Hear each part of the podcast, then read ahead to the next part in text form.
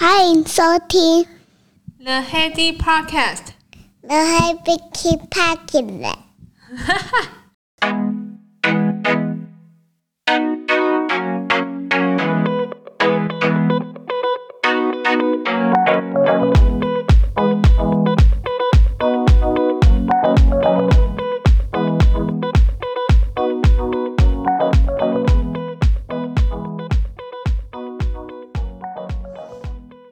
大家好，欢迎回到 The Heady Podcast。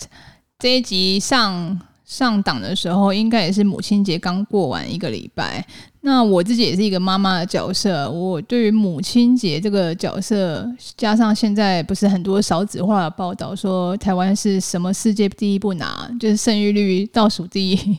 倒数我们台湾夺冠这样。我觉得生小孩。我可以聊一聊，是说，如果你还没有生小孩，还是你到适婚年龄，就是对于一些经济上还是环境上面的一些犹豫，要不要生小孩，我可以给一下我这边的一些经验跟意见分享，纯属个人分享哦。我觉得生小孩来对我来说，其实是一个加分的选择。而且是生完我才有这样的体会，因为你生完小孩，你总是想要当小孩子的榜样，所以你会帮，你会把自己的生活的一些道德标准会拉得比较高，因为你不希望小孩学你嘛。这是第一个，就是呃，你会因为小孩而进步。第二个是，你会因为陪小朋友重新体验人生，然后你会有不一样的视野。也就是说，小孩带着你再过一遍的人生的感觉。就拿佩奇来说来讲好了，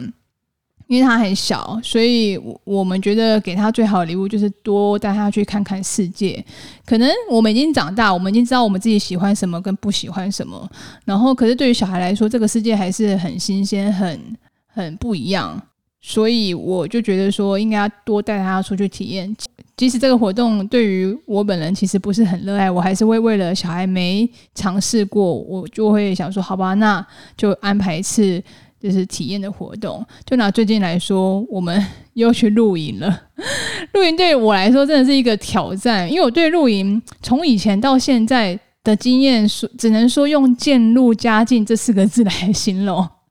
我第一次露营的时候是国中。那国中露营的时候，真的很可怕。就是以前就是三天两夜，然后带团康，然后白天大地游戏，在土地上泥泥泥巴里打滚，然后晚上还不让洗澡，就这样三天两夜过去。你会觉得说，嗯，是一个很不错，就是很呃很动人的那个童子军的活动。可是就是后来想想，都会觉得哦，发就是冒冷汗，就想说那种那种事情来讲，应该真的不是。可以轻易再体会。那渐入佳境第二次、第三次来讲，其实都有慢慢的突破心房。在长大之后，尤其是有配型之后，很显然我们的配备都不是最专业的，所以每次去都会觉得好像少了一个什么东西。后来就是在做改善。第一次是改善睡袋，那第二次我们就是帐篷，我们晋升的去租帐篷，然后帐篷有气垫，可那个气垫真的薄得要命。超硬的，很像摔木板上哎，所以这一次需要改善的地方是气垫。所以你看，对我露营的机对我对于我来讲，就是有点麻烦，就是他又要把家里的东西全部再打包，然后上车，我们还要再开车到很远的地方，再把东西卸下来搭帐篷，还要煮东西。虽然不用顾小孩，因为小孩其实就可以跟其他这样的小朋友一起。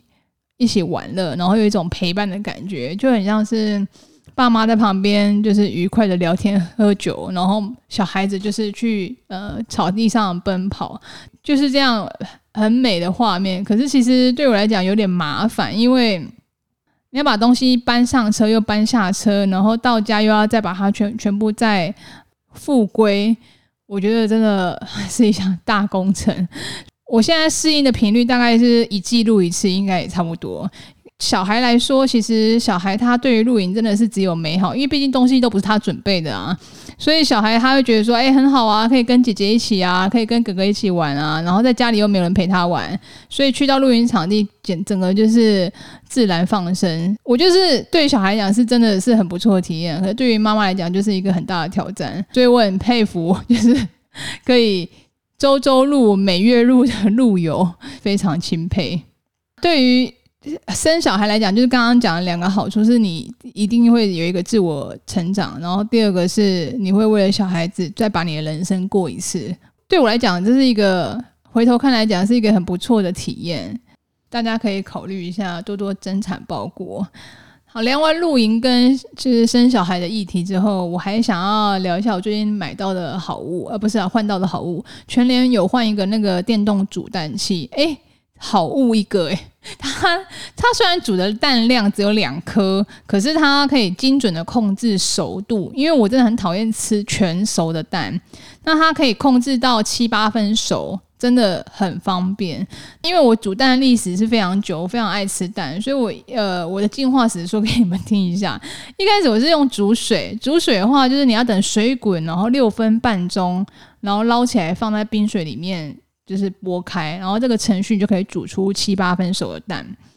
再进化，有人就跟我说：“哎，电锅也可以蒸蛋。然后你是把那个餐巾纸，然后装水，然后放到电锅里面，蛋放在餐巾纸上面，然后让它干蒸。然后电锅跳起来之后，我有计算过，电锅跳起来之后再数四分半。”那你就可以得到七八分熟的蛋，很 很累人吧？最后就是现在这个电动煮蛋器，就是已经是最完美的境界。可是它如果可以一次煮个四五颗，那更好。它现在的话，它就是煮蛋速度很快，从呃两颗蛋放上去，然后加呃水，它有个量杯，那你就可以针对量杯的熟度，它已经帮你设计好，然后放下去之后，它。呃，大概十分钟就是煮好，那你就可以十分钟就可以上桌。然后它还有那个就是戳那个气势，让你比较好剥蛋壳。所以我觉得又好剥，然后熟度又刚刚好，真的很完美耶。就是分享给大家，如果点数还有的话，好像可以到六月底之前都可以去换购。它不是它不是它不是正品，它是可以换购，就比较便宜买这样子。那今天就是之前有讲到露营嘛，我们就聊一下，说这个露营当中有一个故事，然后可以让跟大家分享一下。其实你如果能够跟店家，还是跟业务，还是跟你自己的亲人朋友，敞开心胸谈一谈你的想法的话，其实你会得到非常不一样的结果。有兴趣的话，请继续收听。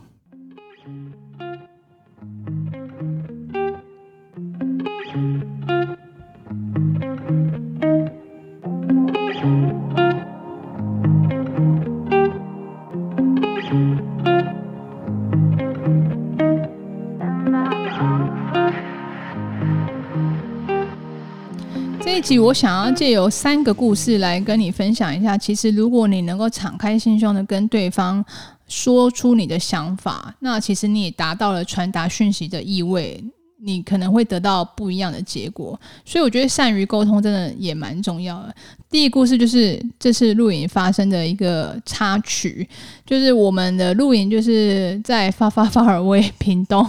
然后屏东那边它那个整个地理环境很好，然后气候我也觉得不会到太热。屏东露营有个好处是说你，你你白天的活动你就可以就近去玩一些水上活动，那那个露友也很热心，就是帮忙揪了一团。水上的 SUP 体验，SUP 体验就是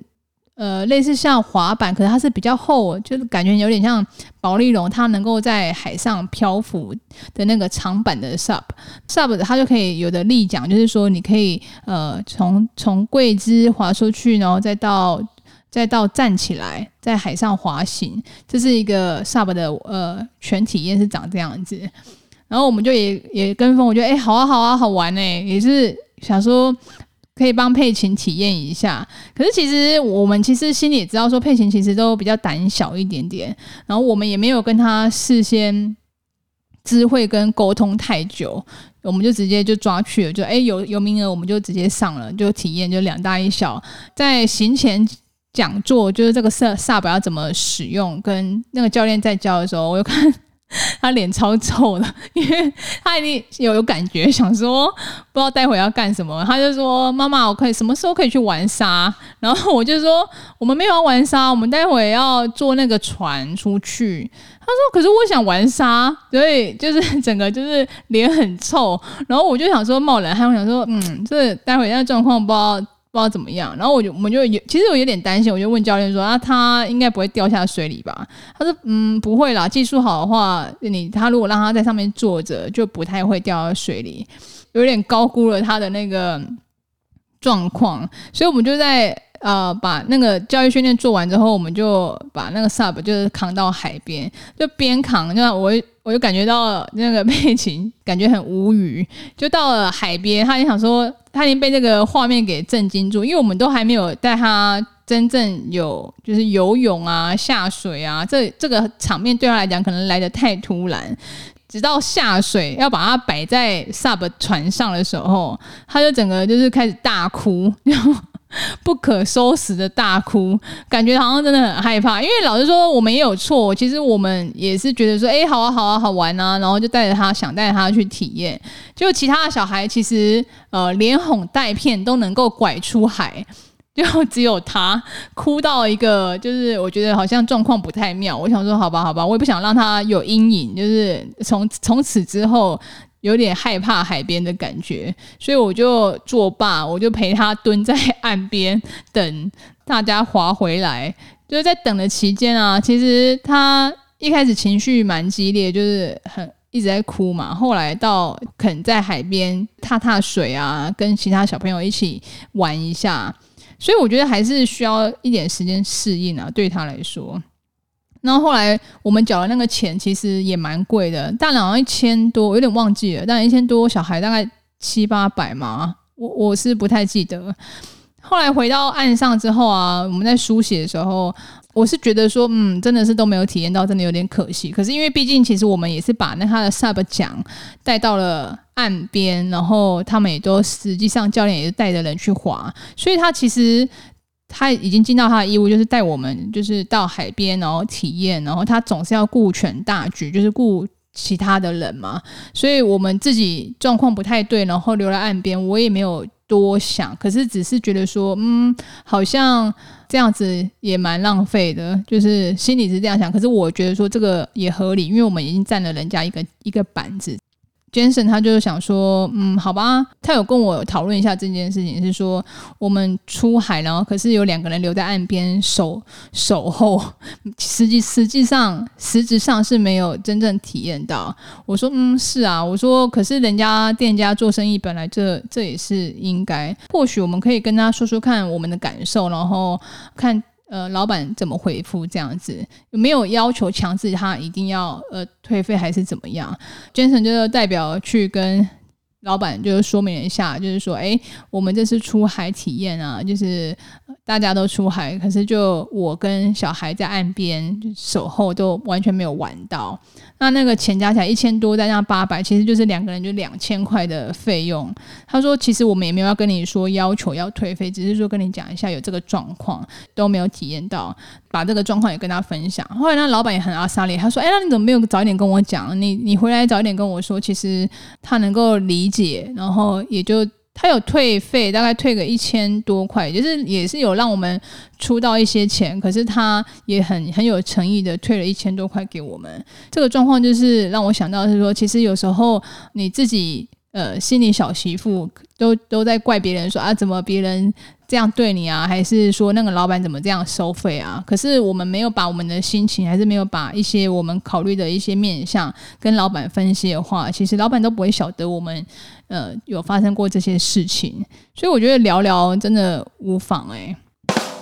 第二个故事的话，其实我想要也聊一下，就是说，就是同行的 AB 他给我的灵感的故事。他有说，哎，他上班都是从十点开始，我就很惊艳。我说，哇，十点开始，你的工作怎么好？他说。也还好，因为都是跟老板谈出来的结果啊。后来想想说，哇，我就问他说，怎么那么好？老板可以给你十点上班？他就说，其实你只要可能开口跟老板谈啊，如果老板也觉得 OK，薪水上你们两个人协议好，应该都 OK。后来想想也是呢，就是如果一些中小企业，就是台湾的雇主，老板其实都是最大的权利啊。他他要用多少工时请你，然后你们是一个。你们是一个怎么样的工作协议？都大家敞开来讲，其实是一个可以得到一个更更好的方案。因为我之前就觉得说，哎，就是朝九晚五啊，可能顶多就是前半后半小时给你弹性上下班。我没有想到说，哎，可以谈个，比如说十点上班啊，然后呃，或者是早一点四点下班啊。我觉得对台湾企业来讲，应该是一个可行。大家如果有这个需求，真的需要照顾小孩，那可以跟就是老板就是谈谈看，可能是什么样的方式折中，大家薪水还是说上班时数要怎么补，还是怎么样？我觉得都可以谈看看，是一个还还蛮不错的 idea。第三个，最后一个，我想跟大家分享的是谈谈看无房的案例，就是说我们保姆她其实今年初有跟我们说要含涨那个保保费，就是雇小孩的费用。那虽然说那个钱也不多，大概五百每个月多五百，可是因为妹妹今年就要上幼稚园，其实也剩下八个月，我我们的确是不会因为涨五百，然后就。就去说换保姆还是怎么样？毕竟这个保姆也顾得蛮尽心尽力，也蛮尽责，我们也是蛮满意的啦。所以，可是我们会觉得说，怎么会就是大家合约签好好，都还没有结案，就要又中间又要涨保费？那我们就跟他问说，嗯，好像就是我们的感觉是说，嗯，合约都签了，然后你现在就是公文，台中市政府公文是说，呃，保姆可以有。权利跟雇主商量，就是今年新年度的保费，呃是没有错啦。可是他那公文要仔细看，是说呃可以跟就是已故的雇主商量，不是说不是说呃新的雇主，新的雇主当然有有随他开啊，就是正在雇的小孩子的合约内容可以重新商议，就是重新商议是说。呃，政府也不会介入你们两个商议的结果，可是他有权利就是提出来涨保费，然后让两方去做协调，这样。那我们听到是说，嗯，感觉是不太好，因为剩下八个月，然后他要涨保费，他要涨。保费，然后我们也跑不了的那种感觉，然后加上其实一开始呃带配琴的时候，我们就有呃跟他说，我们可能觉得三个小孩子也比较刚好，如果是保姆的话，他那时候也是跟我们说，对啊，他最多也是想只带三个，因为带到四个实在太累了，在涨保费的前一个月。就是带到了第满了四个小孩，然后可是那时候一开始我们就觉得心里有点奶油奶油，就觉得说呃，就是这也是他的权利，因为政府是有说一个保姆是可以带到四个小孩，可是因为毕竟我们一开始带小孩的时候，我们就有跟他讲这个想法跟需求，他那时候也答应我们，或者是有做正面回复说，对啊，我可能也是只带三个小孩，现在又多接了一个小小孩，一个月之后要跟你含含调涨费用。你不觉得 心情上很不很不美丽吗？呃，我就跟 Jason 商量一下，说我觉得好像哪里怪怪，因为他收到四个是他的意权利，可是我们也是心情上也是也要跟他讲一下，说我们也觉得不太舒服。说一开始其实呃说只收三个，后来他收到四个，我们也都没有跟他直接表明的抗议，还是说你不能收，因为毕竟这是他的权利嘛。可是后来他要涨保费，然后我们就跟他讲说，这样子其实我们心情上有觉得不是太 OK，然后就跟他敞开来表示说，那他还是要涨吗？我们就做了一个协议，这样。后来保姆就是说，好了好了，那就不涨了，因为也才剩下半年而已。可是他有嘱咐我们不要跟另外三个小朋友的妈妈，如果有碰到面的话，不要讨论到这件事情。那我们也就尊重。可是最后的结结论是说，我们也没有也没有被调涨了。所以我觉得借由这三个故事啊，就我觉得很多的事情其实不是。非黑即白，就是他一定不是说这个规则定下来就一定是要这样子，一定是有中间一点点弹性在。一般正常的状况下，你只要把你的呃呃心意跟心情表示清楚，对方店家还是你的亲人还是你的保姆有没有要做到呃你跟他之间的协议，其实就是看你们两方去讨论的结果。所以我觉得。能够提出来谈，就是一个一个很不错的一个的状况。那能够借由这个谈论，然后得到得到比较好的结果，就类似像呃没有收到调涨啊，还是说呃有收到退费啊，还是你的工时就如如愿望的能够减少，都是协议之后的结果。所以我觉得真的是很多事情，就是如果你觉得不妥，还是你觉得说有一有一些考量的话，都可以提出来，不管是跟业务，还是跟呃主管，还是跟你的家人、小孩和朋友，都可以提出来做商量跟讨论啊，就是谈谈无妨嘛。以上就是今天这节内容，希望你会喜欢。